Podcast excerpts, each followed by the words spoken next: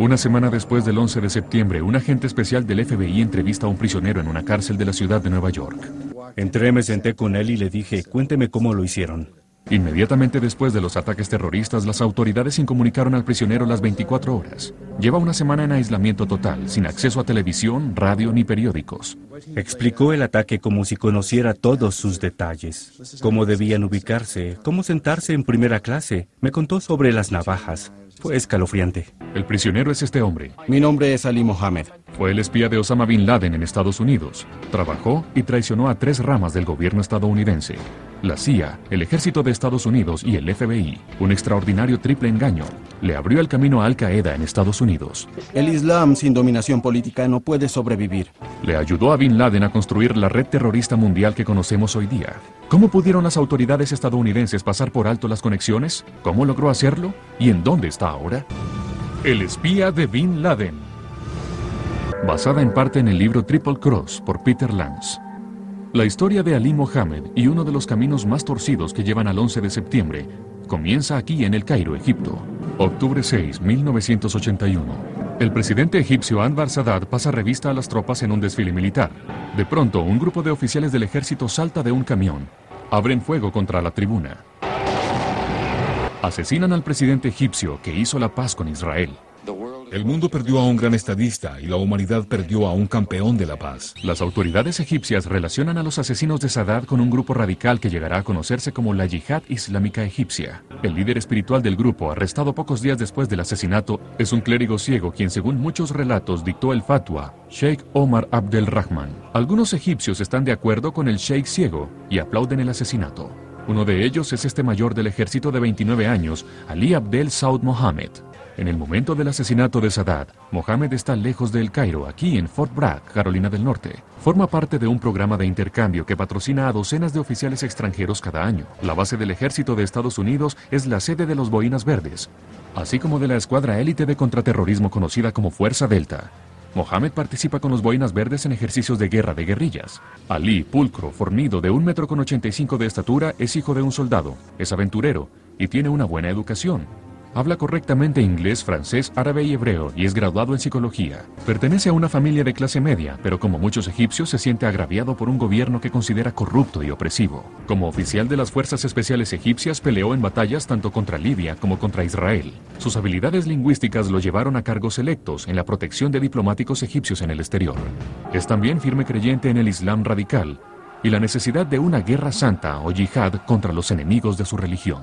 Ali Mohammed. A Ali Mohammed lo cautivó el movimiento de los oficiales egipcios jóvenes, cuya lealtad pasó del régimen egipcio a la hermandad musulmana y finalmente a su derivado, la yihad islámica egipcia. Mohammed se gradúa en el programa de intercambio de Fort Bragg. Cuando regresa a casa, el régimen secular del nuevo presidente egipcio Hosni Mubarak reprime drásticamente a los musulmanes radicales. Ali Mohammed se convierte en blanco. Su carrera militar egipcia terminará pronto. Otra basada en la yihad está por comenzar.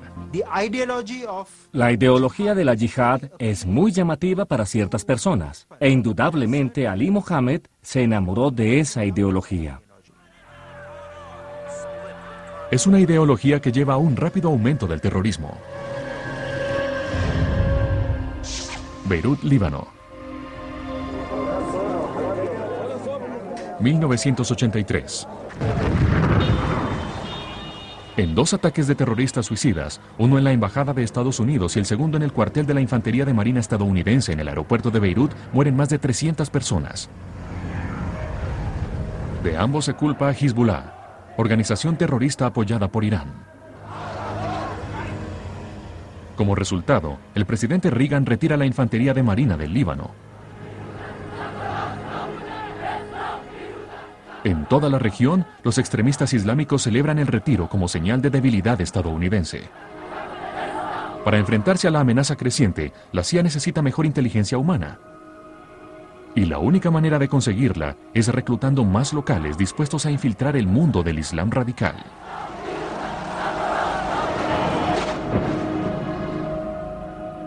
El Cairo, Egipto, 1984. El ejército egipcio despide al mayor Ali Mohammed. No obstante su reputación como radical peligroso, consigue un nuevo empleo como consejero de seguridad con la aerolínea nacional Egypt Air. Mohammed orienta sus pasos hacia la yihad islámica egipcia. Recibe una llamada de un líder de este movimiento, el doctor Ayman al-Zawahiri, un adinerado cirujano que pasó tres años en prisión en relación con el asesinato de Sadat. Zawahiri ofrece poner a prueba al joven dándole un trabajo de vigilancia. La tarea consiste en hacerle un reconocimiento al aeropuerto de El Cairo y escribir un informe detallado de la mejor manera de secuestrar un avión aquí. Mohammed pasa la prueba y le causa una excelente impresión a Zawahiri. Su siguiente misión, infiltrar la inteligencia estadounidense. En el mismo año, más adelante, Mohammed se presenta en la Embajada de Estados Unidos en El Cairo. Ofrece sus servicios como informante los oficiales de la CIA en el Cairo están escépticos. Los egipcios les advierten que Ali Mohammed es un musulmán radical. No obstante, la oficina de El Cairo informa a sus contrapartes alrededor del mundo que Ali Mohammed está disponible para asignación. Llega una respuesta de la CIA en Alemania Occidental. Le sirve un hombre como Ali. Como resultado, Mohammed emprende una misión para la CIA. Su tarea, infiltrar una mezquita aquí en Hamburgo por nexos con el Hezbollah. Mohammed muy pronto revela su identidad. Ali llega y en el curso de la semana les informa a todos en la mezquita que está allá, por órdenes de la agencia. Los oficiales de la CIA se enteran rápidamente de la traición de Mohammed. La agencia informa la terminación de su relación con él. El Departamento de Estado de Estados Unidos agrega el nombre de Mohammed a una lista de los más buscados como presunto terrorista. Pero Zawahiri tiene planes más grandes para Mohammed. Lo envía a su siguiente misión, entrar a Estados Unidos y seguir buscando maneras de infiltrar la inteligencia estadounidense. Aun cuando el nombre de Mohammed está en esa lista, el Departamento de Estado le expide una visa. En ese momento los oficiales no están concentrados en las amenazas terroristas dentro de Estados Unidos. Un informe noticioso diría después que Mohammed supera la lista de los más buscados con ayuda de la CIA. ¿Alguien cerró los ojos y firmó algo y se lo otorgó? Nunca pudimos confirmarlo. Creo que es función que A no sabe lo que hace B y él se aprovechó de eso. De cualquier manera, Mohammed viaja a Estados Unidos buscando explotar cualquier debilidad en la seguridad que pueda encontrar. Nueva York, septiembre 6, 1985. El avión de Ali Mohammed aterriza aquí en el aeropuerto Kennedy. Ya hizo su primera conquista estadounidense. En el avión, el apuesto soltero de 33 años conquistó a una mujer californiana que va de regreso a su casa de unas vacaciones en Grecia. Ali le da seguimiento a su encuentro con una serie de llamadas. Después de un galanteo de seis semanas, se casan en la Capilla de las Campanas en Reno, Nevada. Mohammed se muda al departamento de su esposa aquí en Santa Clara, California. Su nombre se omite para proteger su identidad. Con esposa norteamericana como presentación, Mohammed estudia para convertirse en ciudadano estadounidense naturalizado. También se comunica con un amigo de la yihad islámica egipcia y lo insta a trasladarse a California. El amigo Khalid Abu al-Dahab Dice que su deseo es colaborar con los guerreros musulmanes que luchan por expulsar a los soviéticos de Afganistán, guerreros financiados secretamente por la CIA. Mohammed convence a su amigo de cambiar de planes. Ven a Estados Unidos, pero ten paciencia, le dice a Dahab. Hay un plan más grande. Agosto 15, 1986. Ali Mohammed se presenta en esta oficina de reclutamiento del ejército de Oakland, California. Dice que quiere enlistarse, aunque el ejército egipcio lo expulsó por sus creencias radicales y aunque el Departamento de Estado de Estados Unidos lo tiene en una lista de los más buscados, el ejército de Estados Unidos lo acepta. No hay nada más importante para un grupo terrorista que tener un agente vivo, un agente activo dentro de una organización militar tal como el ejército de Estados Unidos.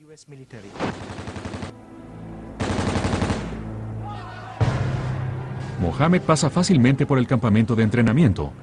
A los 34 años es mayor que la mayoría de los reclutas, pero muestra sus capacidades físicas corriendo casi 3 kilómetros y medio en menos de 10 minutos. Mohammed se gradúa de sargento y termina nuevamente en Fort Bragg, Carolina del Norte, en donde fue oficial de intercambio seis años antes. Toma cursos de paracaidismo y se encarga del equipo para una unidad de fuerzas especiales.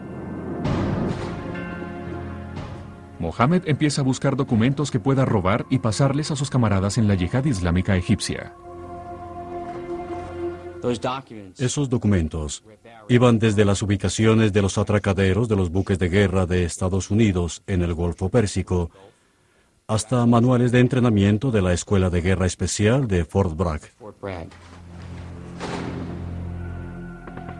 En 1987, Mohammed se reúne con su unidad en Egipto para un ejercicio militar conjunto de Estados Unidos y Egipto llamado Bright Star. Durante las maniobras en el desierto, los egipcios nuevamente advierten a sus colegas estadounidenses que Mohammed es un radical peligroso. Como resultado, Estados Unidos devuelve a Mohammed a Fort Bragg y lo retira de la unidad de fuerzas especiales, pero sigue en el ejército. Su nuevo supervisor en Fort Bragg pronto empieza a desconfiar de él después de una conversación sobre el asesinato de Anbar Sadat. Le dije, Anbar Sadat no fue un héroe solo para Egipto. Fue también un héroe para Estados Unidos y todo el mundo libre. Su respuesta fue, era un traidor y tenía que morir. En ese momento me di cuenta que era un fanático religioso.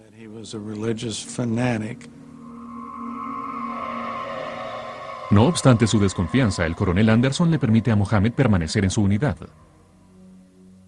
Lo vemos en el cine con frecuencia, pero a esta persona la vimos directamente. Tenía un aire misterioso, mirada fija, frialdad.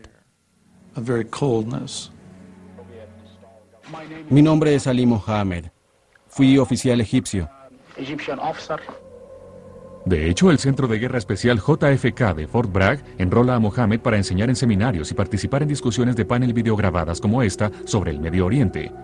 Expone a los soldados a un punto de vista islámico radical.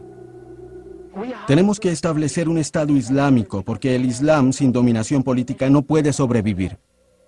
A los alumnos les pareció increíble. Pensaron que era una broma, que nadie podía ser tan extremo. Hablamos de la guerra con Israel. ¿Cómo ve la paz para el Medio Oriente? Mohammed contesta preguntas de los oficiales estadounidenses e insiste que los norteamericanos están ciegos a la perspectiva árabe. Estados Unidos no ve lo que el árabe ve. Los norteamericanos no lo escuchan porque ellos ven lo que quieren ver y oyen lo que quieren oír. Expresa además su odio por Israel y su punto de vista de que el Estado judío no debería existir. Nadie puede reconocer el derecho de Israel a vivir, porque Israel se robó un territorio islámico.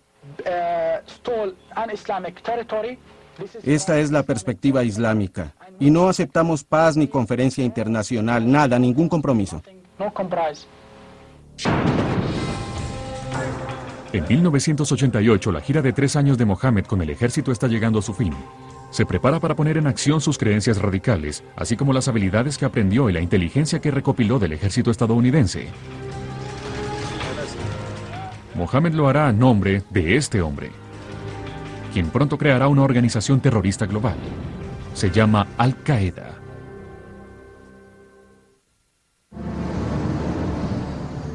Brooklyn, Nueva York, 1988.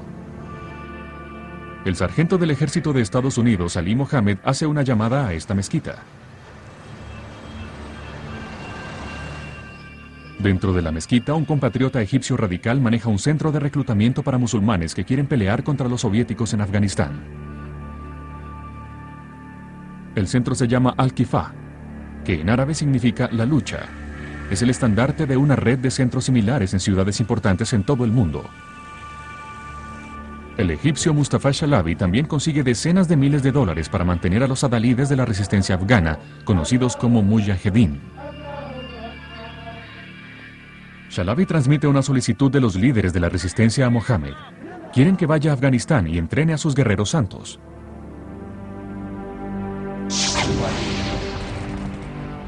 En Fort Bragg, Ali Mohammed se reúne con su supervisor, el teniente coronel Anderson. Le dice a Anderson que piensa usar su licencia del ejército para viajar a Afganistán, unirse a los mujahedin y luchar contra los soviéticos.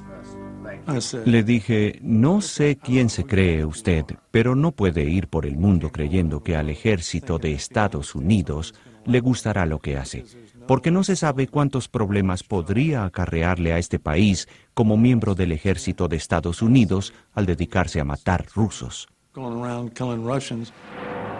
Si algo es Mohammed, es audaz. De todos modos, usa su licencia del ejército para viajar a Afganistán, una flagrante violación de las reglas del ejército. Peshawar, Pakistán.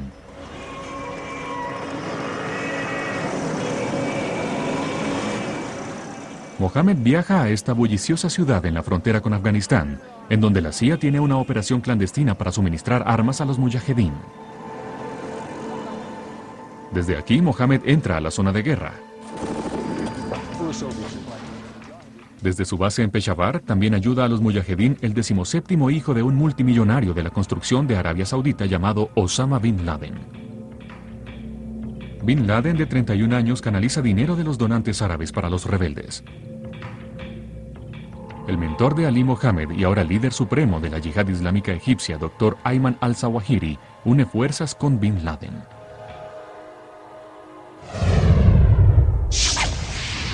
Fort Bragg, Carolina del Norte. Un mes después de su viaje a Afganistán, Ali Mohammed regresa aquí, 13 kilos más delgado y blandiendo un trofeo de guerra. Regresó y contestó nuestro interrogatorio con mapas.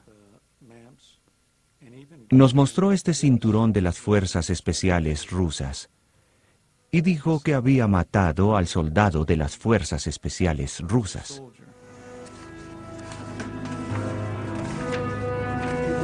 El coronel Anderson dice que envió dos informes separados a sus superiores criticando a Ali Mohammed por su aventura afgana.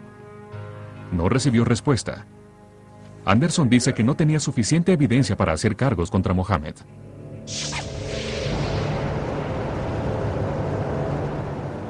Para finales de 1988, las fuerzas afganas con la ayuda de la CIA expulsan a los soviéticos. La guerra llega a su fin.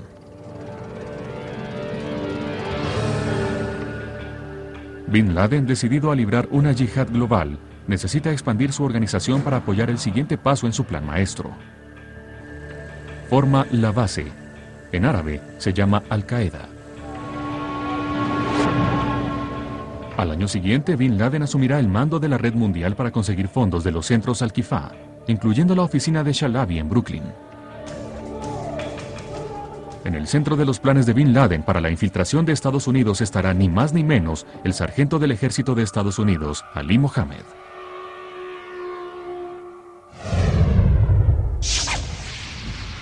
Cliffside Park, New Jersey. Primavera de 1989.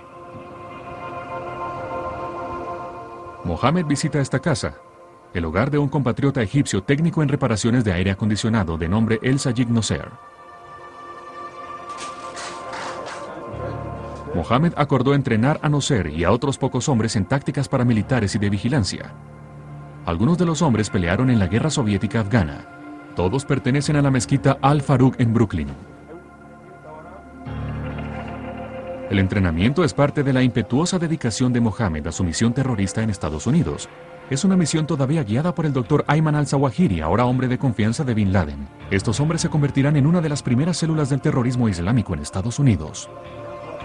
Ali Mohammed no solo sirvió a la yihad islámica egipcia, sino también a Al Qaeda desde el comienzo de su asociación con el doctor Ayman al-Zawahiri.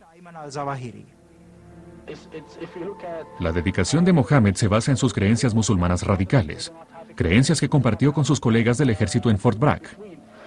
Tenemos una ideología, la aceptamos o no. Entonces la palabra fundamentalismo significa que acepto todo y este es mi camino. En la casa de Noser, Mohammed esconde documentos militares robados en Fort Bragg. También dicta conferencias aquí en Jersey City, New Jersey, en una habitación que queda debajo de la mezquita Al-Salam. Los miembros del grupo la llaman la oficina de la yihad. Mohammed abastece la oficina con copias de sus manuales de entrenamiento de Fort Bragg, que incluyen instrucciones de cómo construir trampas explosivas y bombas. Como parte de su currículum terrorista, Mohammed les enseña a los alumnos a comunicarse usando los llamados buzones muertos, apartados postales privados localizados en lugares concurridos. Esta táctica les permite a los terroristas comunicarse en forma anónima. A El Sayid Noser y a sus compañeros terroristas en entrenamiento les asignan apartados postales aquí, en las Sphinx Trading Company, en el mismo edificio de la mezquita. Brooklyn, Nueva York, verano de 1989. Durante cuatro fines de semana consecutivos, un convoy de autos sale de la mezquita Al Farouk. Un equipo de vigilancia los sigue. Después de recibir información sobre una posible amenaza de bomba, el FBI y la policía de Nueva York investigan a Mustafa Shalabi y su centro de reclutamiento. El convoy avanza 120 kilómetros hacia el este, hasta Long Island. Se detiene aquí, en un polígono en la población de Calverton. Un fotógrafo del FBI estaciona a cierta distancia y toma estas fotografías.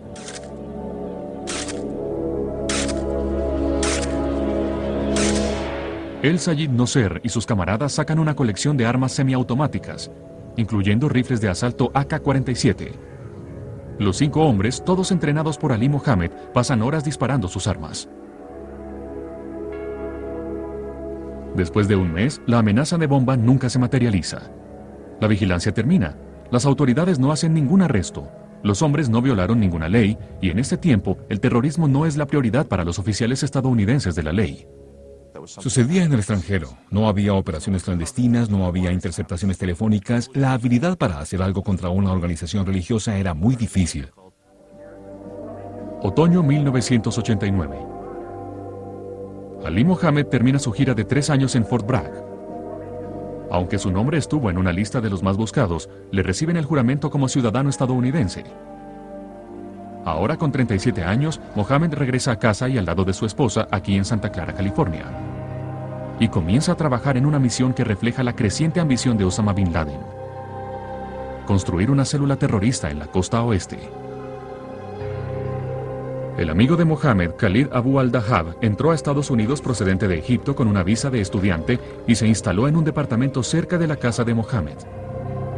Convirtieron el departamento de Dahab en un centro de comunicaciones terrorista. Transmiten llamadas entre su nativo Egipto y células terroristas alrededor del mundo. Nueva York, 1990. El clérigo egipcio conocido ampliamente por expandir el decreto para asesinar a Anwar Sadat llega aquí, al aeropuerto Kennedy. El llamado Sheikh Ciego, Omar Abdel Rahman, está en una lista del Departamento de Estado de presuntos terroristas. Pero igual que Ali Mohammed, él también de alguna manera recibió una visa estadounidense. El Sheikh es uno de los líderes más prominentes en el mundo del Islam radical y ahora aliado de Al Qaeda. Su presencia en Estados Unidos es una oportunidad para que Bin Laden divulgue su influencia y un llamado a la acción para los terroristas entrenados por Ali Mohammed.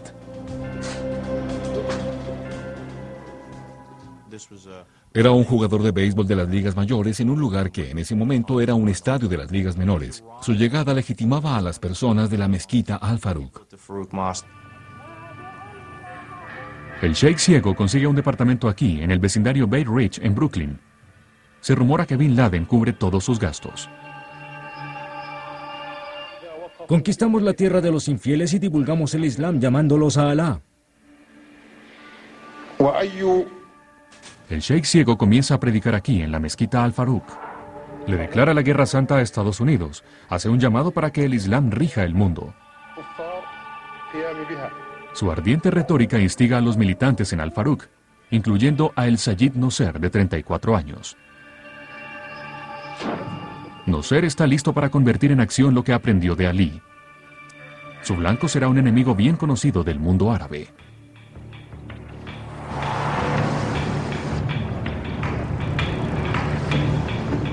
Noviembre 5, 1990. El Sayid Noser entra a este hotel en el centro de Manhattan. Está disfrazado de judío practicante. En el salón de bailes, el rabino Mer Kahane, fundador de la radical Liga de Defensa Judía, acaba de terminar un discurso. Kahane apoya la expulsión de los árabes de Israel. Noser se acerca al rabino y saca un revólver Magnum .357. Le dispara a corto alcance al rabino. Kahane muere. Noser huye del hotel. Minutos más tarde, después de un cruce de fuego en la calle, la policía lo detiene. La noche siguiente en Cliffside Park, New Jersey, el FBI y la policía local decomisan más de una docena de cajas de evidencia de la casa de Noser. Las cajas contienen algunos documentos militares confidenciales que Ali Mohammed robó en Fort Bragg, así como grabaciones del Sheikh ciego, instando ataques terroristas en Estados Unidos. Descubrieron un tesoro de conexiones con los grupos terroristas. Infortunadamente, la mayoría no se aprovechó, ni siquiera se miró en el momento del arresto de Noser. La oficina del fiscal del distrito de Manhattan juzga a Noser como pistolero solitario, no como parte de una conspiración. En ese medio, cuando no existía la percepción de una amenaza terrorista islámica más amplia para Estados Unidos, no concebíamos que fueran capaces de llevar a cabo una conspiración que finalmente le haría daño al pueblo estadounidense. Cerca de San Francisco, California, 1990. Ali Mohammed se reúne con un agente del FBI aquí. Es el siguiente paso en su misión, ahora dirigida por el liderazgo en evolución de Al Qaeda en Afganistán. Mohammed ofrece sus servicios como traductor.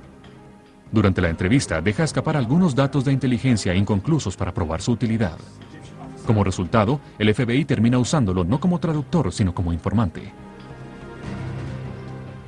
Una de las tareas de Mohammed será infiltrar esta mezquita en Santa Clara, dirigida por un grupo de palestinos radicales. Tal como lo hizo con la CIA en Alemania, Mohammed pone al descubierto la operación, revelándose como infiltrado del FBI. Pero el FBI no descubre la traición en ese momento. Brooklyn, Nueva York, febrero de 1991. El sheikh ciego en sus discursos denuncia a su compatriota egipcio Mustafa Shalabi, quien dirige el centro de reclutamiento en la mezquita de Brooklyn. Ambos hombres son aliados de Bin Laden, pero están en desacuerdo con relación al uso del dinero que Shalabi recolectó para la yihad afgana. Shalabi lo quiere invertir en obras de caridad, pero el sheikh ciego quiere usar el dinero para el terrorismo. Su aliado, Bin Laden, promueve una ofensiva contra Estados Unidos después de la Guerra del Golfo. Bin Laden está enfurecido por las bases establecidas por Estados Unidos en su nativa Arabia Saudita, la tierra santa de la Meca y Medina. Los ataques del Sheikh ciego continúan. Shalabi resuelve que él y su esposa deben regresar a Egipto. El día que la esposa de Shalabi se dirige al aeropuerto, coincidencialmente Ali Mohammed está en Nueva York y la lleva en su auto.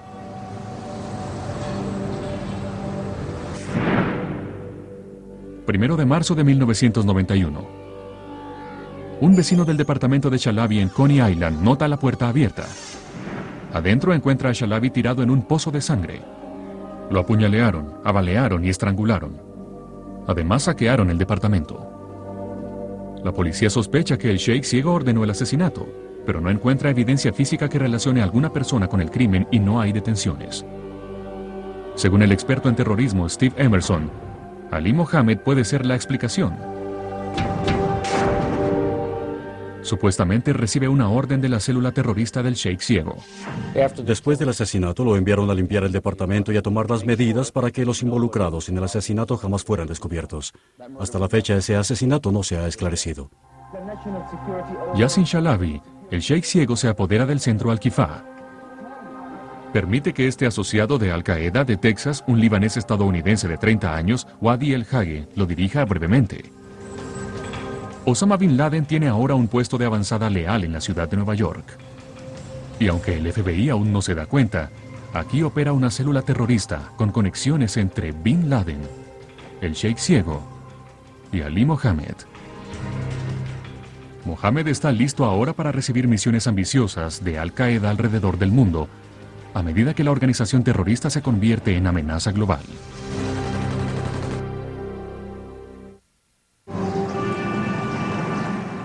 Peshawar, Pakistán, finales de 1991.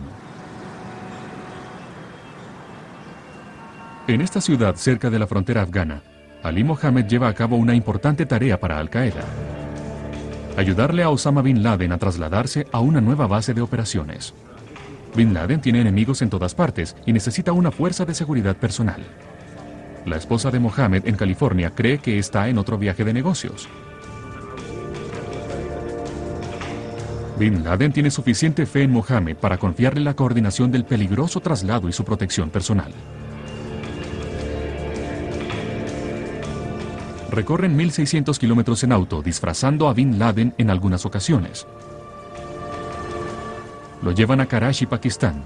Allá lo espera su jet privado. De Karachi, Bin Laden viaja hasta aquí, a Khartoum, Sudán, en donde el gobierno islámico radical acordó protegerlo a él y a unos 500 de sus seguidores. Se convierte en la nueva sede de Bin Laden.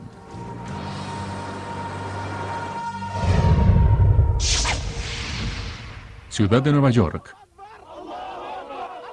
Diciembre de 1991. Bin Laden ayuda a lograr una victoria en una corte estadounidense. El líder de Al Qaeda contribuye con 20 mil dólares al fondo para la defensa del egipcio El Sayid Nosser, acusado del asesinato del rabino Mer Kahane.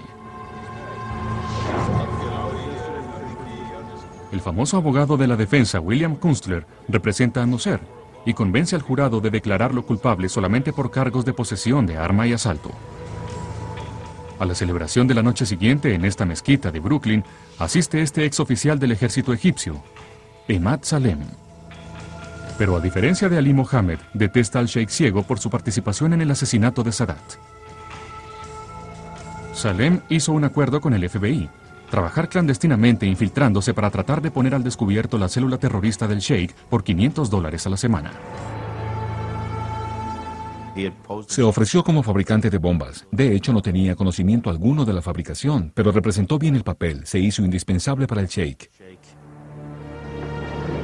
En pocas semanas, como se ve en este metraje noticioso, ocasionalmente Salem le sirve de guardaespaldas al Sheikh ciego y lo acompaña también en sus viajes para recolectar fondos. Coast, Afganistán. Septiembre de 1992. Ali Mohammed está en este puesto en las montañas cerca de la frontera pakistaní, es la sede de una universidad internacional para terroristas patrocinada por Bin Laden. Cientos de solicitantes de más de 50 países del mundo se encuentran aquí para asistir al campamento de entrenamiento. Mohamed es uno de los instructores. Se le conoce como un profesor especialmente exigente. Entrena a sus alumnos en combate mano a mano y explosivos. Practican para secuestros y asesinatos. Entrenan para vigilancia de objetivos de bombas. Aprenden a organizar una célula terrorista. Pasan meses enteros entrenando soldados rasos de Al Qaeda, tanto en Afganistán como en Sudán. El éxito de cualquier ataque terrorista depende de dos factores. Uno es la vigilancia y exploración del futuro blanco y el segundo los ensayos. Ali Mohammed introdujo estos dos conceptos en Al Qaeda. Mohammed utiliza su experiencia como asesor de seguridad de Egypt Air para enseñarles a sus alumnos cómo secuestrar un avión. Les explica en dónde deben ubicarse los secuestradores dentro de la cabina y cómo entrar subrepticiamente navajas a bordo. ¿Tenían el manual de aviación en relación con lo que se permite llevar en la cabina de un avión en el renglón de navajas y objetos similares? La respuesta es sí. Ali Mohammed tiene tanta seguridad en su habilidad para operar sin ser sorprendido que se arriesga a otra audaz infiltración. Esta vez para ayudar a recolectar dinero para pagar las operaciones terroristas. El doctor Ayman al-Zawahiri es ahora uno de los asesores más cercanos a Bin Laden. Con la ayuda de Ali Mohammed, Zawahiri entra a Estados Unidos con un alias, usando un pasaporte falso suministrado por Mohammed. Mohammed lo acompaña en una gira por la costa oeste para recolectar fondos. Aseguran estar recolectando dinero para Creciente Rojo, la organización islámica humanitaria. Ciudad de Nueva York, otoño de 1992. El infiltrado del FBI, Emad Salem, descubre valiosa información de inteligencia sobre el Sheikh ciego y sus conexiones con el terrorismo. El FBI decide que Salem tiene que usar una grabadora oculta para registrar sus conversaciones con los terroristas conectados con el Sheikh ciego. Salem se niega. No quiso usar grabadora porque el Sheikh Rahman era un personaje de la yihad muy importante. Si Emad se volvía en contra de cualquier persona de ese grupo, tendría que preocuparse por su familia en su país. Debido a la negativa por parte de Salem de usar grabadora, algunos oficiales del FBI empezaron a dudar de su credibilidad. Hubo una discusión en la oficina porque no quiso usar grabadora. Tal vez no diría la verdad, por esa razón lo despidieron. El FBI perdió sus ojos y oídos dentro de la célula de Brooklyn del Sheikh Ciego. Y el Sheikh Ciego perdió al hombre que según él creía era fabricante de bombas. Pronto, otro fabricante de bombas, uno verdadero, irá camino a Nueva York. Ramsey Youssef, con la colaboración de miembros de la célula terrorista del Sheikh Ciego, hombres entrenados por Ali Mohammed, llevará a cabo el primer acto llamativo de terrorismo islámico en suelo estadounidense. Para 1992, el ex sargento del ejército de Estados Unidos, Ali Mohammed, tiene una función determinante en el crecimiento de Al Qaeda. Un proyecto a largo plazo tiene un amplio impacto. Mohammed crea un manual de entrenamiento que Bin Laden distribuye a sus tropas en todo el mundo. En su redacción, el ex sargento del ejército de Estados Unidos utiliza ampliamente los documentos robados en Fort Bragg. Ali Mohammed creó el manual de conocimientos que ayudaría a la transformación de Al Qaeda, de una fuerza de facción guerrillera, en una organización terrorista urbana. Urban Terrorist Organization. Usando este currículum, Mohammed dirige seminarios en los campos de entrenamiento de Al Qaeda en relación con todos los temas, desde asesinatos hasta vigilancia. El mismo Bin Laden asiste a una de sus clases. Mohammed tiene tanta seguridad en su relación con Bin Laden que cuando llega el momento de calificar el curso, la nota del líder de Al Qaeda es C. Septiembre 1 de 1992. Llega un vuelo al aeropuerto Kennedy de Nueva York, procedente de Pakistán. A bordo viene Ramsey Youssef, un genio fabricante de bombas con una docena de alias. Usando un pasaporte iraquí falso, trata de convencer a los oficiales de inmigración de Estados Unidos que es refugiado. El Departamento de Inmigración detiene a Youssef y luego, por falta de espacio en esta unidad de detención, lo deja libre. Inmigración, sin embargo, sí encuentra cupo para el compañero de viaje de Youssef. En su equipaje, los oficiales descubren manuales de terrorismo y además manuales estadounidenses de entrenamiento militar de Fort Bragg, Carolina del Norte. Tanto Youssef como su compañero recibieron entrenamiento en campamentos de terrorismo por la época en la cual Ali Mohammed enseñaba en Afganistán. Youssef se dirige inmediatamente al centro Al-Kifa, en Brooklyn, es la sede de la célula terrorista dirigida ahora por el Sheikh ciego y entrenada por Ali Mohammed. Youssef pronto comienza a trabajar desde esta bodega en Jersey City, New Jersey. Compra fertilizante y aceite combustible para fabricar una bomba de 750 kilos, con la cual espera destruir el World Trade Center. Tres de sus compañeros conspiradores fueron entrenados por Ali Mohammed y fotografiados por el FBI tres años antes en un polígono en Long Island. Febrero 26, 1993.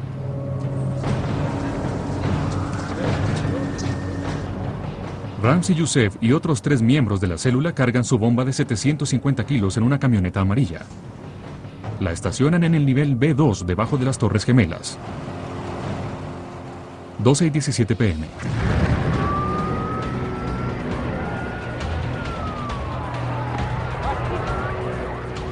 Estalla la bomba de Youssef. Forma un cráter de siete pisos. Mata a seis personas y deja miles de heridos.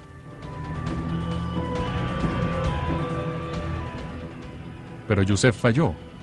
La bomba no fue lo suficientemente potente. Las torres siguen en pie. Ramsey Youssef huye del país frustrado, pero todavía decidido a derrumbar este símbolo del poderío global de Estados Unidos. Vancouver, Columbia Británica. Junio de 1993. Cuatro meses después de la bomba en el World Trade Center, Ali Mohammed espera en el aeropuerto para recoger a un antiguo colega. El colega es un compatriota egipcio de 24 años de nombre Esam Marzouk, uno de los hombres que le ayudaron a Mohammed a sacar a Osama Bin Laden de Afganistán dos años antes. Pero Marzouk tiene problemas con los oficiales de aduana canadienses. Cuando intenta pasar usando un pasaporte saudita falso, lo detienen. La Real Policía Montada de Canadá pone a Marzouk bajo custodia. Rápidamente también detienen a Ali Mohammed y lo interrogan durante horas. Finalmente, Mohammed les da a los policías un número telefónico y les pide que llamen. Al otro lado de la línea, la persona que contesta responde por Mohammed. Es su agente de control del FBI en San Francisco. Ali Mohammed llama al FBI y el FBI interviene hasta cierto punto. Creo que no es necesario ser un agente con experiencia en temas de terrorismo toda su vida para darse cuenta que hay algo muy malo aquí. Y no obstante, con la bendición del agente del FBI, la policía deja libre a Ali Mohammed. Cuando regresa a Estados Unidos, el FBI no toma ninguna acción en su contra. Sin embargo, el agente del FBI encargado de Mohammed sí hace un seguimiento entrevistándolo en San Francisco.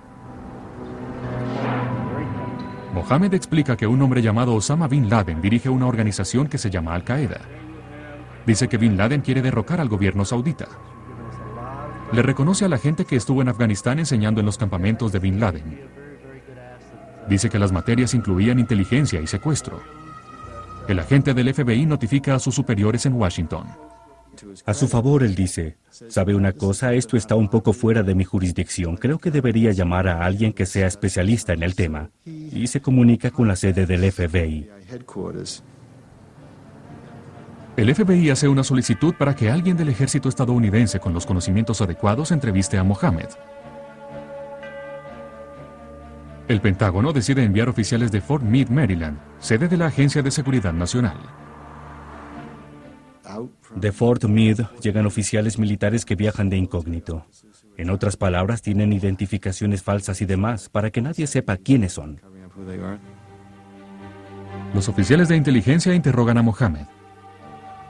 Un agente del FBI más adelante tratará de averiguar qué les dijo Mohammed a estos oficiales de alta seguridad en relación con Bin Laden y sus campamentos de entrenamiento. El Pentágono dice que los informes probablemente se destruyeron. Ali Mohammed sabía perfectamente cómo explotar el sistema y cómo enfrentar una rama de una agencia tal como el FBI a otra. Suministró solo los detalles suficientes respecto a Al Qaeda para ser considerado útil, pero no tantos como para causar sospechas de ser una persona clave dentro de la organización. Dentro del FBI reconocerían después los oficiales que no hay suficiente comunicación entre los agentes en diferentes ciudades. Como resultado, los oficiales de contraterrorismo en Nueva York no se enteran de que Ali Mohammed admitió haber visitado los campamentos de entrenamiento de Bin Laden. En esa época no parecía existir un grupo coordinado. Lo diré de esta forma, había conjuntos de personas en diferentes lugares.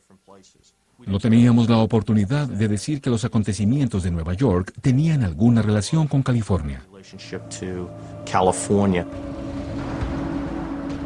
En los meses posteriores a la bomba del World Trade Center, el FBI y el Departamento de Justicia intentan ponerse al día. La investigación muestra conexiones con el Sheikh ciego. Hay presión para hacer algo al respecto.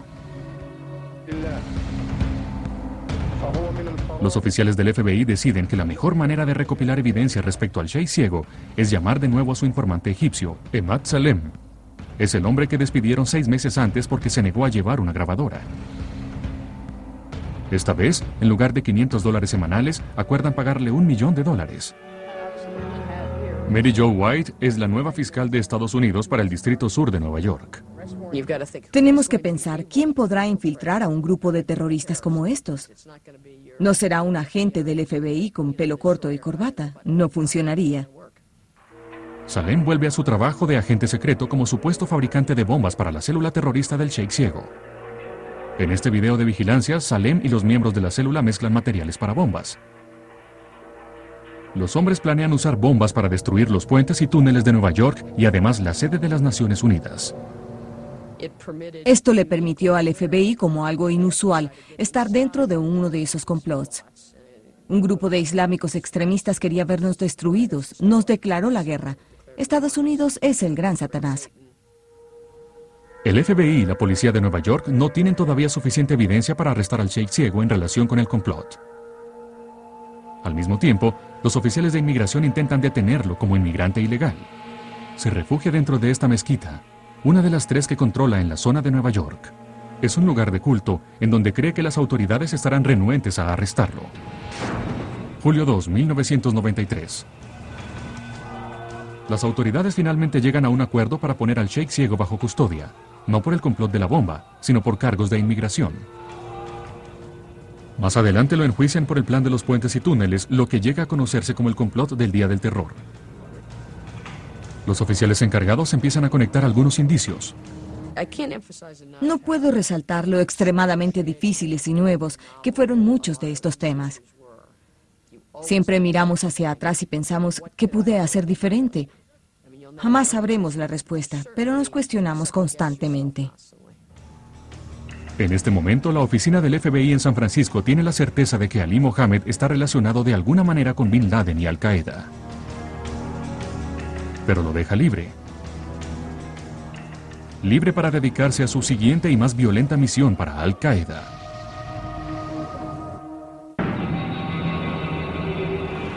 Khartoum, Sudán, 1993. Ali Mohammed lleva a cabo una tarea sin precedentes para Osama Bin Laden. Hace arreglos para una cumbre entre Bin Laden, musulmán sunita, y este hombre, Imad Mughnia, uno de los principales líderes de Hezbollah, grupo terrorista musulmán chiita fundado por Irán. Los extremistas sunitas y chiitas son encarnizados rivales. Bin Laden deja a un lado esta rivalidad para unirse con el Hezbollah en contra de su enemigo común, Estados Unidos. Mohammed conoció a los agentes secretos del Hezbollah hace una década, cuando la CIA lo envió en misión a Alemania. Utiliza ahora sus contactos para traer a Mughnia a la sede de Bin Laden aquí en Sudán. Imad Mughnia le enseñó a Bin Laden la importancia de llevar a cabo ataques suicidas simultáneos coordinados. Así que, en muchas formas, la transferencia de conocimientos críticos del Hezbollah libanés a Al Qaeda se logró como resultado de una reunión arreglada por Ali Mohammed. Después de la cumbre, guerreros de Al Qaeda viajan al Líbano para un entrenamiento avanzado en explosivos con Hezbollah. Usarán lo que aprendan aquí en su siguiente campo de batalla en África Oriental. Mogadiscio, Somalia. Octubre de 1993.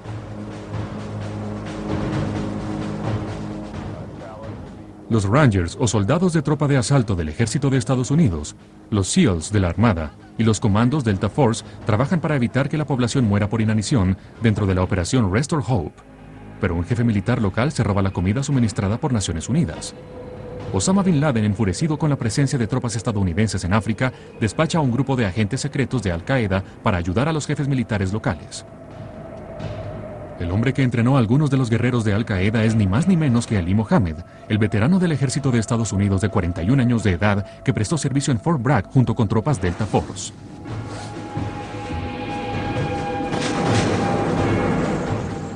En la tarde del 3 de octubre, helicópteros Black Hawk, como estos, salen en misión para secuestrar a dos de los principales colaboradores del jefe militar local. De pronto se oyen granadas impulsadas por cohetes. Derriban un Black Hawk y luego un segundo. Los esfuerzos de rescate llevan a una batalla callejera de 14 horas. 18 soldados estadounidenses mueren y más de 70 quedan heridos. En pocos días, el presidente Clinton anuncia el retiro de las tropas estadounidenses de Somalia.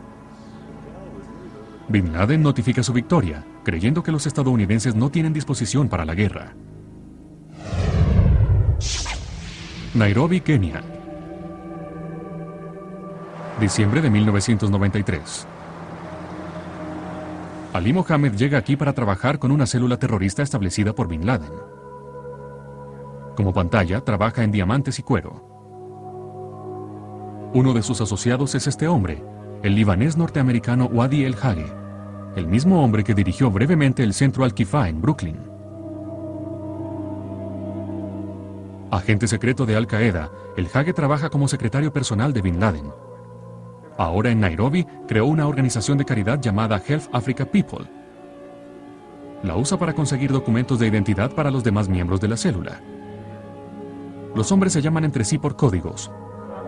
Ali Mohammed usa el nombre Jeff. Wadi El Hage es Norman. Su código para el FBI es Industria de Comidas y Bebidas. Una de las misiones de Mohammed es la observación de una serie de objetivos de bomba estadounidenses y occidentales en Kenia. Tomó fotografías de edificios, incluyendo las embajadas de Francia y Estados Unidos. También fotografía blancos británicos e israelíes. Khartoum, Sudán. Algún momento entre 1993 y 1994. Ali Mohammed se reúne con Bin Laden y otros importantes líderes de Al Qaeda. Les muestra los resultados de su estudio de objetivos de bomba en Nairobi. Bin Laden observa cuidadosamente la fotografía de la embajada de Estados Unidos tomada por Mohammed. Luego indica el punto exacto en donde debe ir un camión bomba.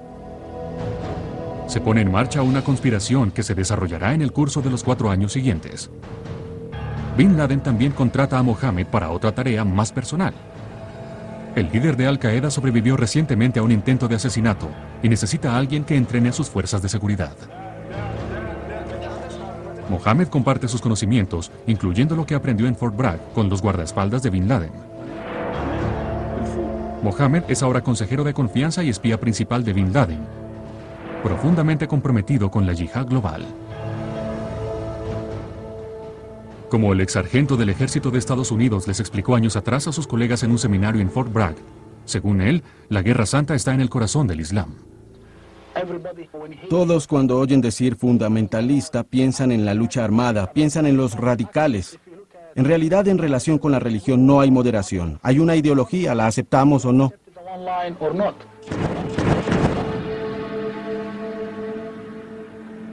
Otro hombre que siguió las técnicas introducidas de Al Qaeda por Ali Mohammed planea su siguiente acción.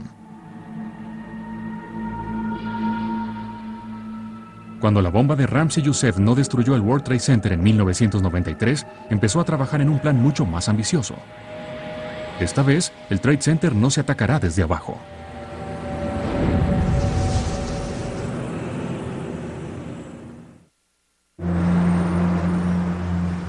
Nairobi, Kenia, finales de 1994.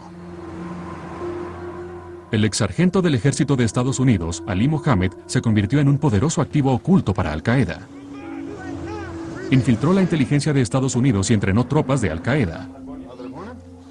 Entrenó a los miembros de la célula que colocó el camión bomba en el World Trade Center.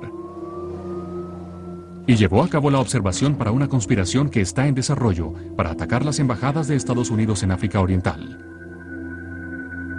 Todo por devoción al Islam radical. Como musulmán tengo la obligación de divulgar la ley islámica. Es obligación, no es elección. Mohammed se reúne ahora en Nairobi con el comandante militar de Al-Qaeda, Mohammed Atef, y otro miembro de la célula de Al-Qaeda con base aquí. Atef les dice a los hombres que quiere expandir sus posibles objetivos de bomba, le ordena a Mohammed llevar a cabo una más extensa observación de objetivos estadounidenses y británicos. Pocos días después de esta reunión, Mohammed recibe un mensaje de su esposa. El FBI quiere hablar con él de inmediato. La agencia quiere saber por qué el nombre de Mohammed apareció en una lista de potenciales testigos de la defensa en un importante juicio por terrorismo que está por iniciarse en Nueva York. Un líder radical musulmán, el Sheikh Ciego, Omar Abdel Rahman y 11 de sus seguidores afrontan cargos por la conspiración llamada Día del Terror, cuyo objetivo era destruir los puentes y túneles de Nueva York. Ali Mohammed, todavía decidido a representar su papel como informante del FBI, decide asistir a la entrevista solicitada por la agencia. Sus compañeros terroristas en Nairobi le dan el dinero para el vuelo de regreso a Estados Unidos. Pronto se enfrentará al FBI y a las personas que sigue traicionando. Creo que estaba dispuesto a correr ese riesgo. Fue decisión de Ali. Lo había hecho durante mucho tiempo. Entonces, ¿por qué no seguir con el juego?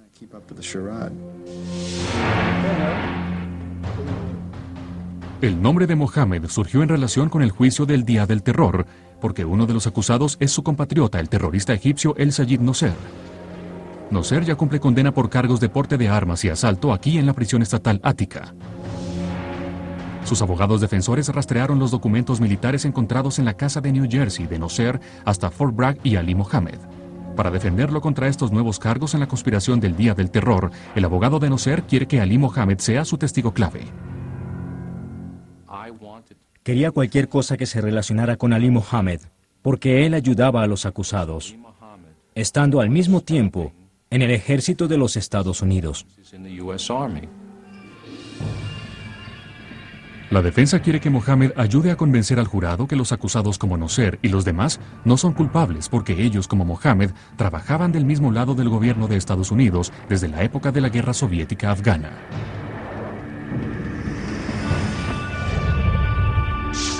Manila, las Filipinas, 1994. El cerebro del ataque con un camión bomba al World Trade Center, Ramsey Youssef, se esconde aquí. Ali Mohammed entrenó a algunos de los hombres que trabajaron con Youssef para llevar a cabo esta arremetida. Youssef planea ahora más ataques terroristas. Organiza una célula terrorista con este hombre, Abdul Hakim Murad, un viejo amigo y piloto entrenado en cuatro escuelas de pilotaje de Estados Unidos. Otro miembro de la célula es el tío de Youssef, Khalid Sheikh Mohammed. Trabajan en un complot para volar aviones comerciales que se dirigen hacia Estados Unidos desde Asia. Los hombres también comienzan a trabajar en una ambiciosa conspiración suicida. La idea es usar aviones como misiles y estrellarlos contra famosos edificios norteamericanos como la sede de la CIA y el Pentágono.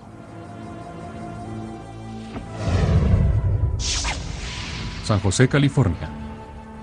Diciembre de 1994. En respuesta a la solicitud del FBI, Ali Mohammed regresa a Estados Unidos desde Kenia. Se reúne aquí con un agente del FBI y el asistente de un fiscal de Estados Unidos. Le piden explicar a qué se dedica y sus conexiones si las tiene con el Sheikh ciego. Mohammed testifica que trabaja en el negocio del buceo en Kenia. Reconoce que ayudó a Osama Bin Laden a salir de Afganistán en 1991. También acepta que viajó a Pakistán durante la guerra afgana, pero solamente dice como observador. A medida que fiscales y abogados defensores discuten sobre la evidencia y testigos para el juicio del Día del Terror, Ali Mohammed se convierte en un tema muy sensible. Finalmente, el gobierno hace una concesión a la defensa. Aceptará en corte abierta la función de Estados Unidos en la ayuda a los rebeldes de Afganistán. Pero parece que los fiscales no quieren que Ali Mohammed atestigüe. La defensa cree saber por qué. Según mi opinión, el gobierno no quería que Ali Mohammed atestiguara y haría cualquier cosa para evitar que eso sucediera. La razón por la cual el gobierno no quería que Ali Mohammed asistiera al juicio, la cual se hizo evidente, era que Ali era agente secreto y trabajaba por medio de varias agencias de inteligencia. Mohammed llama a sus compañeros terroristas en Nairobi le ordenan quedarse en Estados Unidos. Los agentes secretos de Al Qaeda quieren que Mohammed averigüe qué saben las autoridades estadounidenses respecto a ellos. El juicio del Día del Terror se inicia en Nueva York. Mohammed consigue una copia de esta lista de 172 co-conspiradores no enjuiciados. Aparece el nombre de Osama Bin Laden y el suyo propio. Envía la lista a Nairobi con instrucciones de pasarla a Bin Laden para que el líder de Al Qaeda sepa que está ahora bajo la mira del Departamento de Justicia de Estados Unidos. Santa Clara, California, enero de 1995.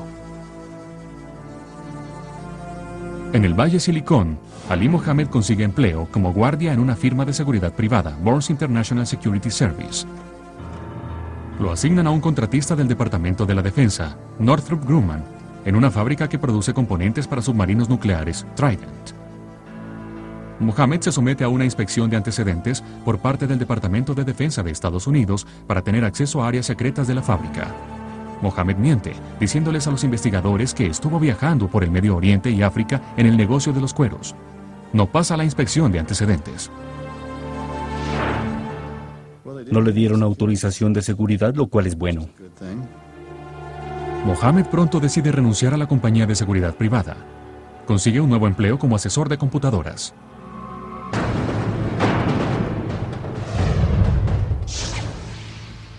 Islamabad, Pakistán. Febrero de 1995. En esta casa de Al Qaeda, las autoridades estadounidenses y pakistaníes detienen al cerebro del ataque con un camión bomba al World Trade Center, Ramsey Youssef.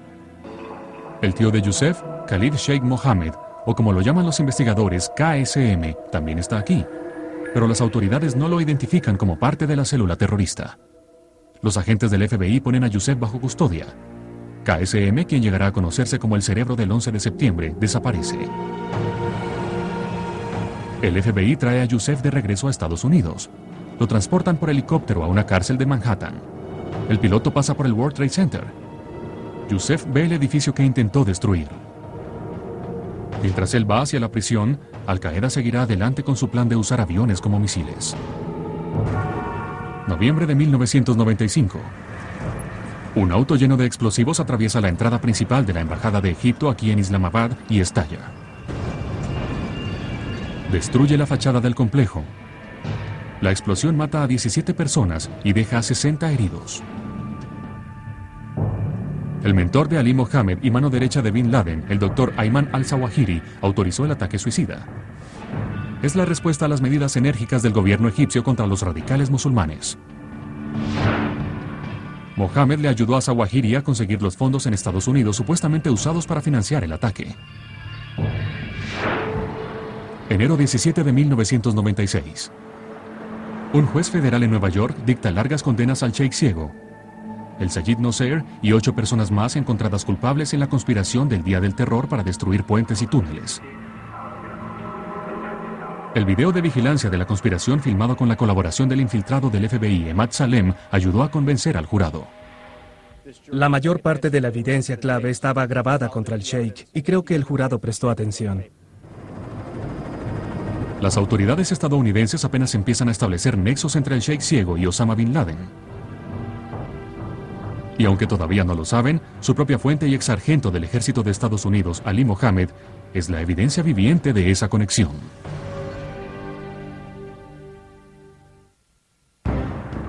Langley, Virginia, enero de 1996.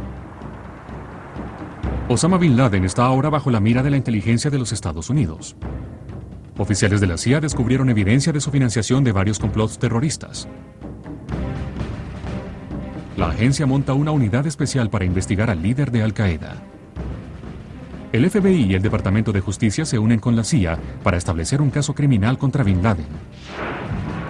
Como parte de la investigación, el agente especial del FBI Jack Clunan se encarga del caso de Ali Mohammed. Es la primera vez que el FBI investiga minuciosamente al ex sargento del ejército de Estados Unidos, quien según ahora saben, tiene alguna clase de conexión con Bin Laden. Estas personas como Ali estaban a la mano. Lo más acertado era tratar de conseguir su colaboración para averiguar algo. Santa Clara, California.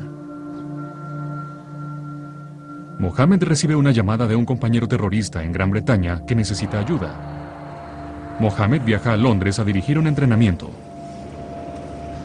Hacen recorridos de observación por un centro comercial, el metro y varios puentes.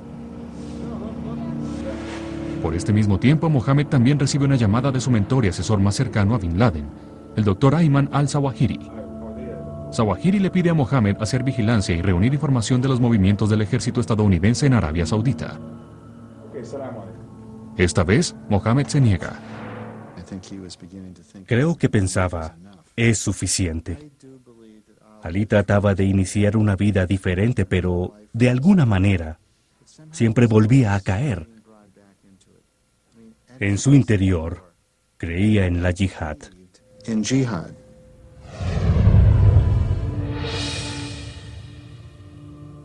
Darán, Arabia Saudita.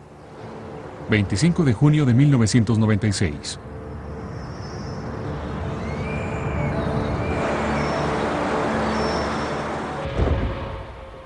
Un camión bomba cargado con 2.500 kilos de explosivos estalla frente al complejo militar Covert Towers.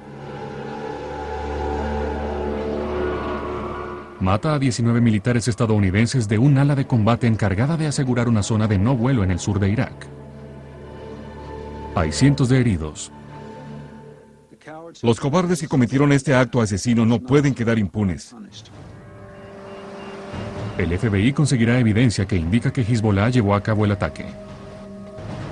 Es posible que agentes secretos de Al Qaeda ayudaran a Hezbollah.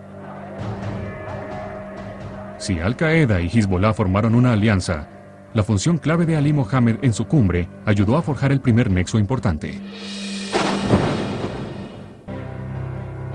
Sin conocer el papel de Mohammed dentro de Al Qaeda, el FBI y la CIA tratan de averiguar lo que pueden en relación con la organización.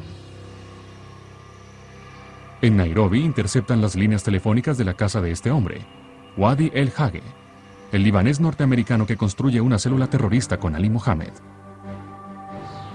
Basándose en parte en esta información, un agente del FBI registra la casa de El Hage en agosto de 1997. Confisca una computadora portátil y libretas de direcciones. Los archivos tienen números telefónicos de Osama Bin Laden y Ali Mohammed.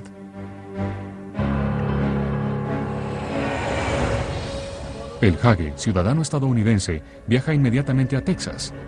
En un cambio de vuelo en Nueva York, los agentes del FBI lo detienen. Los fiscales federales llevan al agente secreto de Al Qaeda ante un gran jurado. Niega cualquier nexo terrorista. No tienen suficiente evidencia para acusarlo y lo dejan en libertad. Sacramento, California. Otoño de 1997.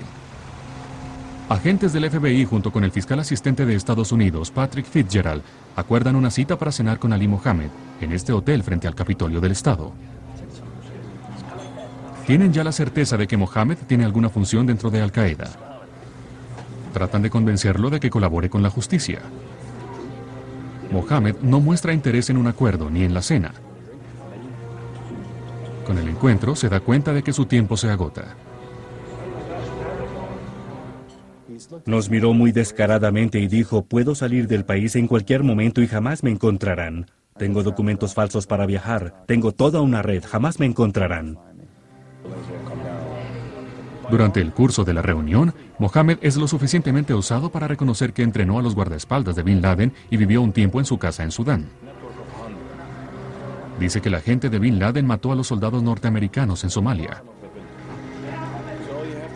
Les dice a sus compañeros de escena que ama a Bin Laden y que no hay necesidad de que un fatua ataque a Estados Unidos porque Estados Unidos es el enemigo. Los oficiales quedan profundamente impresionados, incluyendo a Patrick Fitzgerald, fiscal conocido por sus casos contra violentos traficantes de droga y pandilleros. Esa noche, Pat Fitzgerald me miró y me dijo, es el hombre más peligroso que conozco. Mirando atrás históricamente a la información que el FBI reunió sobre Ali Mohammed, viene a la mente esa vieja teoría unir los puntos. Todo se aclara y nos preguntamos, ¿por qué no investigamos a este sujeto antes? Después de la cena, los agentes del FBI dejan libre a Mohammed porque no tienen pruebas para acusarlo. Pero empiezan a registrar secretamente sus conversaciones telefónicas con él. Investigan los registros bancarios de Mohammed y comienzan la complicada gestión de conseguir aprobación de la Corte para interceptar las líneas telefónicas del departamento de Mohammed en Sacramento. Mohammed es consciente ahora de que las autoridades de Estados Unidos lo miran con sospecha. Pero sigue en el juego ofreciendo fragmentos de inteligencia. De hecho, en una llamada telefónica registrada con un agente del FBI, Mohammed se refiere a un posible objetivo de bomba en África Oriental. Tratándose de una evidencia vaga, el FBI no toma acción con base en el comentario. Pero la conspiración de Al Qaeda que Mohammed inició cuatro años antes en África está por realizarse.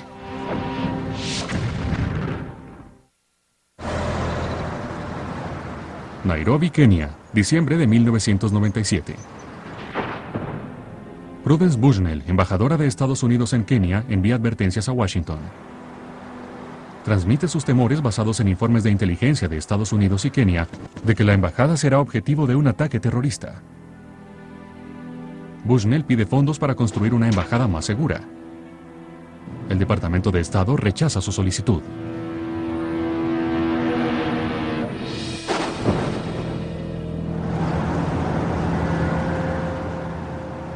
El 7 de agosto de 1998, poco antes de las 10.30 am, dos hombres conducen un camión de carga lleno de TNT. Se estacionan junto a la entrada posterior de la embajada. Es el lugar que Ali Mohammed investigó y fotografió para Bin Laden cinco años antes. El hombre en el asiento del pasajero salta al piso, arroja una granada casera a los guardias kenianos para distraerlos y huye. La explosión de la granada atrae a docenas de trabajadores dentro de la embajada a las ventanas. La embajadora Bushnell asiste a una reunión en un edificio bancario detrás de la embajada. Ella también oye la explosión. Momentos después, el conductor del camión detona su carga de dinamita.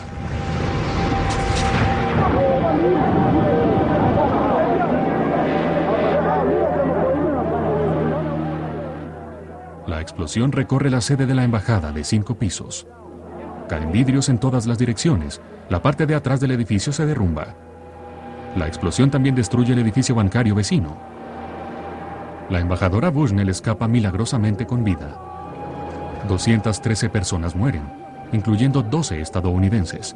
Otras 4.000 personas quedan heridas.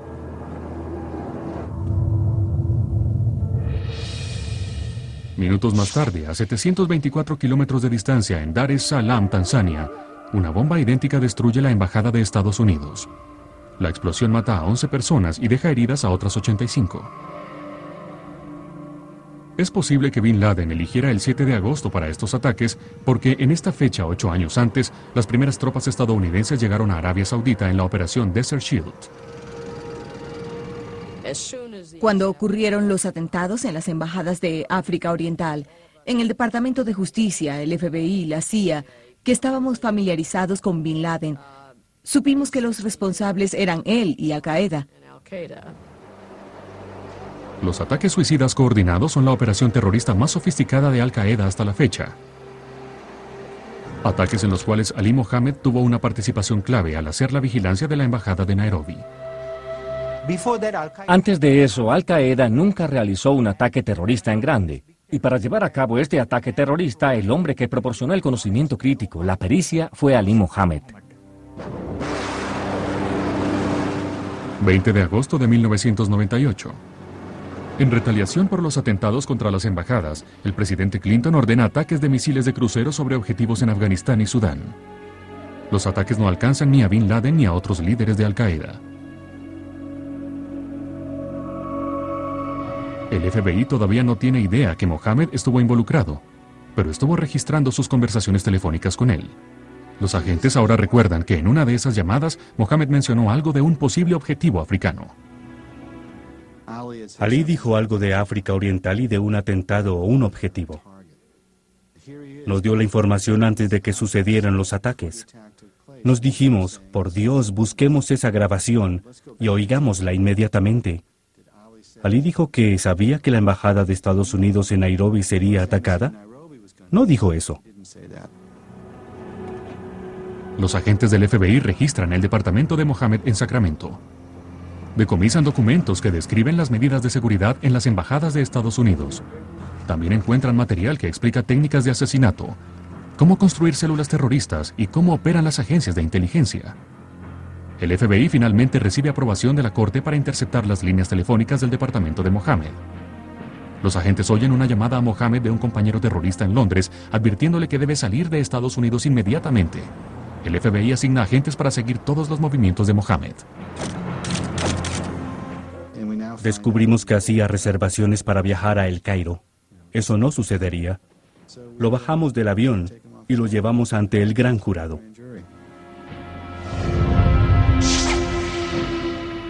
Ciudad de Nueva York. 10 de septiembre de 1998. Ali Mohammed se presenta ante un gran jurado para contestar preguntas relacionadas con los atentados a las embajadas.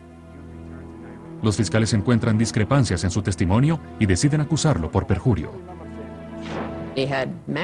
Tenía gran cantidad de información, pero prefirió no revelarla y mentir bajo juramento, lo cual nos dio la oportunidad de acusarlo y sacarlo de circulación. Esa noche, agentes del FBI van a la habitación del hotel de Mohammed. Rodeado por los agentes, Mohammed dice que necesita ir al baño. Salió del baño y se sentó. En ese momento tomaron la decisión de arrestarlo.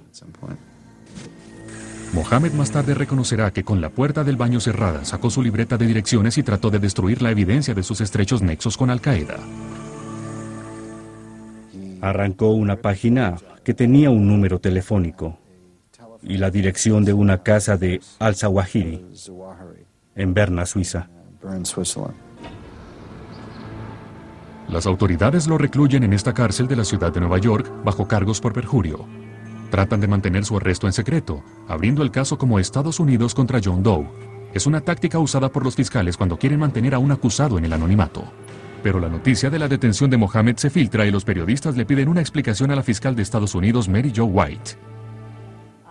Ali Mohammed estaba también relacionado con la red terrorista de alguna manera, tal vez como agente de nivel medio. Lo leí, pero no puedo hacer comentarios. En un recinto en esta Corte Federal, los agentes del FBI y el fiscal asistente de Estados Unidos Patrick Fitzgerald inician sus reuniones con Mohammed y sus abogados. Tratan de negociar un acuerdo con el fiscal, su confesión de participación en actividades terroristas a cambio de un fallo indulgente. Mohammed permanece leal a Al-Qaeda. Inmediatamente existieron conversaciones, pero yo diría que durante los primeros seis, diez meses todo fue inventado. Todo salió de su imaginación. Mientras Mohammed les sigue mintiendo a los fiscales, el éxito de los atentados contra las embajadas africanas inspira a Osama Bin Laden a aprobar otra conspiración. Una conspiración que se fragua hace años. Una conspiración para usar aviones como misiles y estrellarlos contra famosos edificios norteamericanos.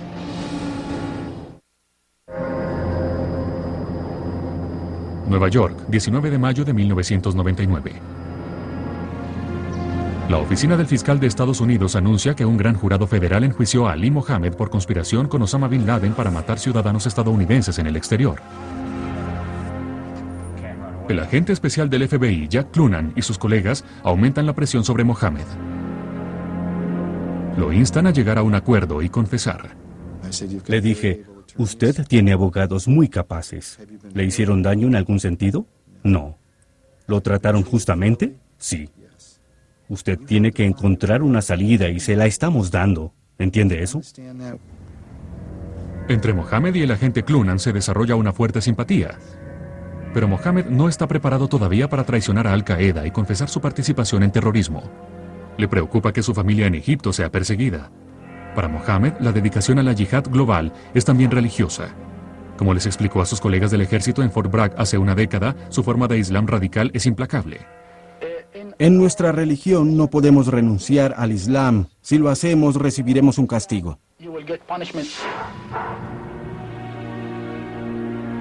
Mientras Mohammed, sus abogados y las autoridades estadounidenses llevan a cabo sus negociaciones civilizadas, otro tipo de conversaciones se desarrollan en Afganistán. El hombre a quien Bin Laden eligió para manejar la conspiración del 11 de septiembre, Khalid Sheikh Mohammed, o KSM, pronto reclutará a los hombres que irán a Estados Unidos a realizarla. Otoño de 1999. En un recinto custodiado en esta corte de Nueva York, Ali Mohammed, después de más de un año de tener a raya a las autoridades estadounidenses, finalmente se desmorona. Se desplomó en su silla, cabeza agachada, lágrimas en los ojos, y dijo, esto fue lo que hice. Sí, con la bendición de Zawahiri y Bin Laden, Mohamed Atef me pidió que estudiara la embajada de Estados Unidos en Nairobi. Tenía que asegurarme que había oído bien. Esto fue lo que hice, con estas personas lo hice, así lo hice, y también hice otras cosas. Todo lo que les dije hasta ahora fue una mentira. ¿Pero dice Mohammed todo lo que sabe? Verano de 2000. Los secuestradores del 11 de septiembre de Al Qaeda llegan a Estados Unidos para entrenarse como pilotos. Jersey City, New Jersey. Dos de los líderes reclutados por Bin Laden, Mohammed Atta y Marwan al-Shehi, son vistos cerca de la Finks Trading Company, el mismo lugar en el cual años antes el Sheikh ciego y por lo menos un miembro de su célula terrorista obtuvieron apartados de correo privados para comunicarse en secreto. Es una táctica que Ali Mohammed explicó en su manual de entrenamiento terrorista y se está usando nuevamente. La conspiración del 11 de septiembre está ahora en pleno desarrollo. 20 de octubre de 2000. Ali Mohammed, con grilletes en las piernas, es conducido ante un juez federal en Manhattan. Renuncia a su derecho a juicio y se declara culpable de los cargos de conspiración. Mohammed sabe que pondrá su destino en manos del sistema judicial estadounidense. Mohammed confiesa su participación en los atentados a las embajadas africanas e involucra a Bin Laden en los ataques. Reconoce su participación en conspiraciones para matar soldados norteamericanos en Somalia y Arabia Saudita y civiles estadounidenses en cualquier parte del mundo. Acepta haber entrenado terroristas y conspirado para secuestrar, asesinar y mutilar. Declara que su objetivo era obligar a los poderes occidentales a salir del Medio Oriente. En una hora termina la presentación de Mohammed ante la corte. El juez no dicta sentencia. Fija una fecha para la sentencia, pero la audiencia nunca se hace. Es un escenario inusitado. Mohammed renuncia a su derecho a apelación. Sus abogados defensores no ponen objeción. El archivo de Mohammed permanece sellado. Lo trasladan a un lugar secreto, presumiblemente al pabellón de protección de testigos de una prisión federal. Todo se hizo según la ley. Es justo decir que se cometieron errores. ¿Qué hicimos mal en nuestro manejo de Ali? Creo que lo principal fue no descubrirlo a tiempo. Después de declararse culpable, Mohammed sigue colaborando con el FBI. Por solicitud del FBI escribe largos informes sobre temas que incluyen cómo podrían los terroristas atacar la sede de las Naciones Unidas o los buques de guerra estadounidenses en el Golfo Pérsico. Febrero de 2001. Cuatro acusados van a juicio en Nueva York por los atentados a las embajadas africanas, incluyendo el amigo de Mohammed, el libanés norteamericano Wadi El Hage. El fiscal asistente de Estados Unidos, Patrick Fitzgerald, no llama a Mohammed al estrado a testificar en su contra. Hacerlo podría perjudicar el caso. La idea de que un testigo colaborador pudiera enredar, despistar, engañar y embaucar al FBI no era, supongo, lo que el gobierno quería presentarle a nuestro jurado.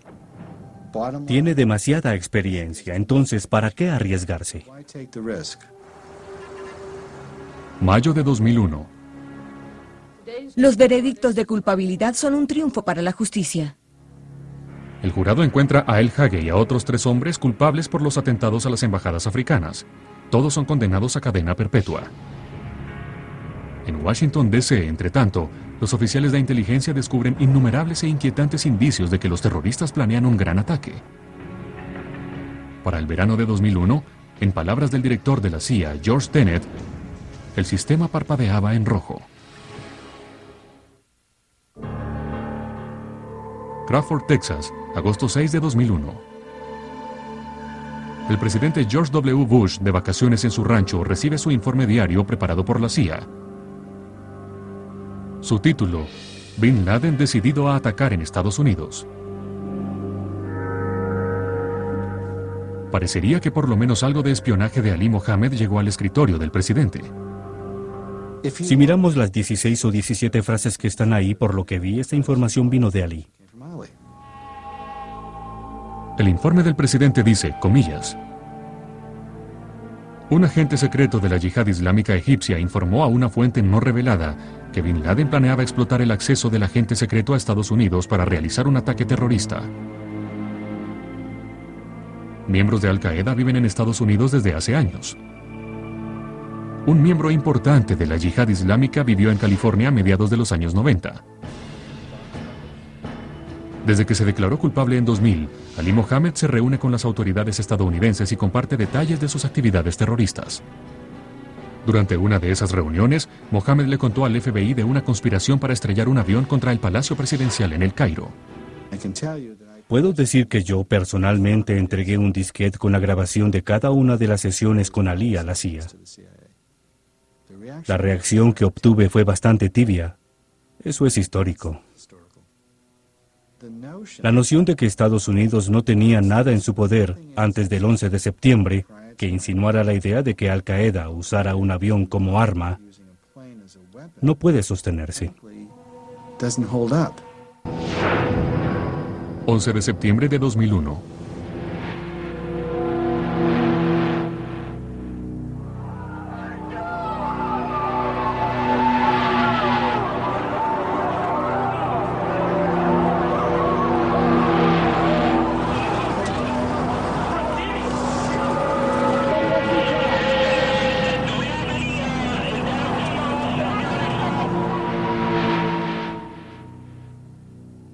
Las torres caen, inmediatamente confinan a Ali Mohammed a una celda en el pabellón de protección de testigos en alguna cárcel federal no revelada, sin acceso a los informes noticiosos.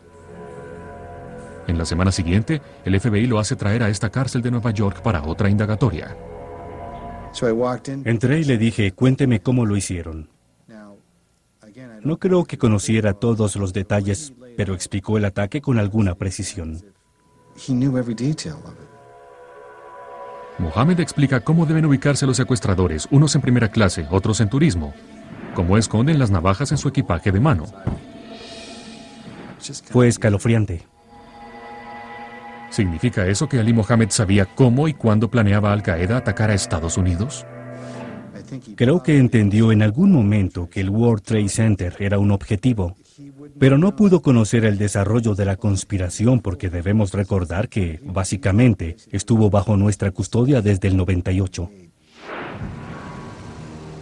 Octubre de 2001.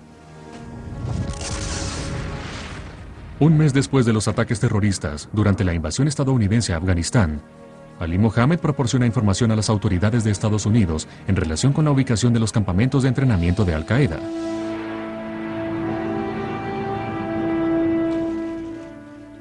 Siéntense. 16 de junio de 2004. La comisión del 11 de septiembre tiene sus audiencias finales en Washington. En su testimonio, el fiscal de Estados Unidos Patrick Fitzgerald revela información sobre Ali Mohammed y sus profundas conexiones con Al Qaeda. Ali Mohammed entrenó a los que colocaron la bomba en el World Trade Center. Regresó a Afganistán y entrenó a muchos de los líderes principales de Al Qaeda. Como ciudadano estadounidense estudió objetivos en Nairobi en 1993. El informe final de la comisión del 11 de septiembre nombra a Ali Mohammed brevemente. Sin embargo, pocas personas tuvieron una influencia tan decisiva en la evolución de Al Qaeda. Mi nombre es Ali Mohammed. Soy exoficial egipcio.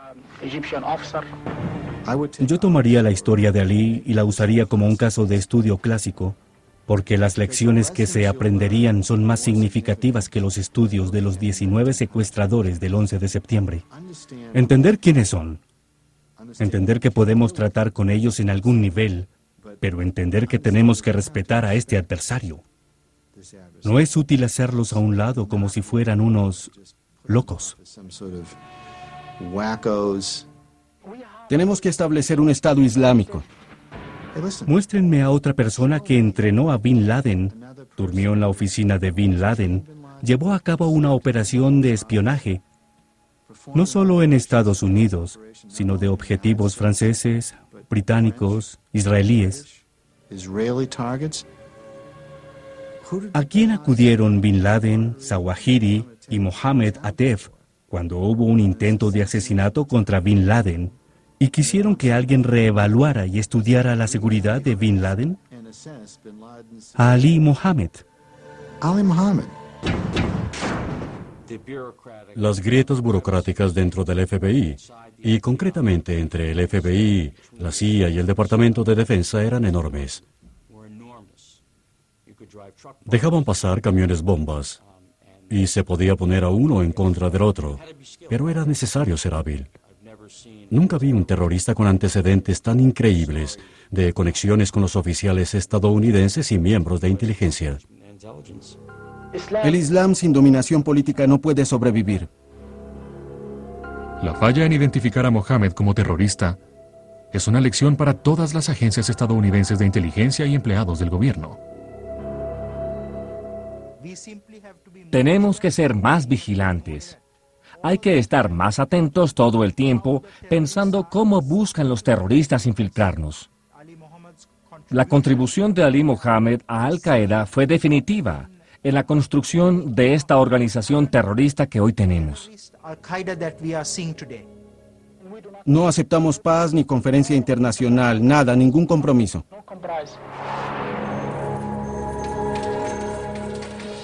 El nombre de Mohammed no aparece en ninguna parte en el sistema de prisiones federales. Hasta la fecha su condición legal y paradero son secretos celosamente guardados. No hay registro público de que fuera sentenciado. Según varias fuentes, todavía está en una prisión federal en alguna parte.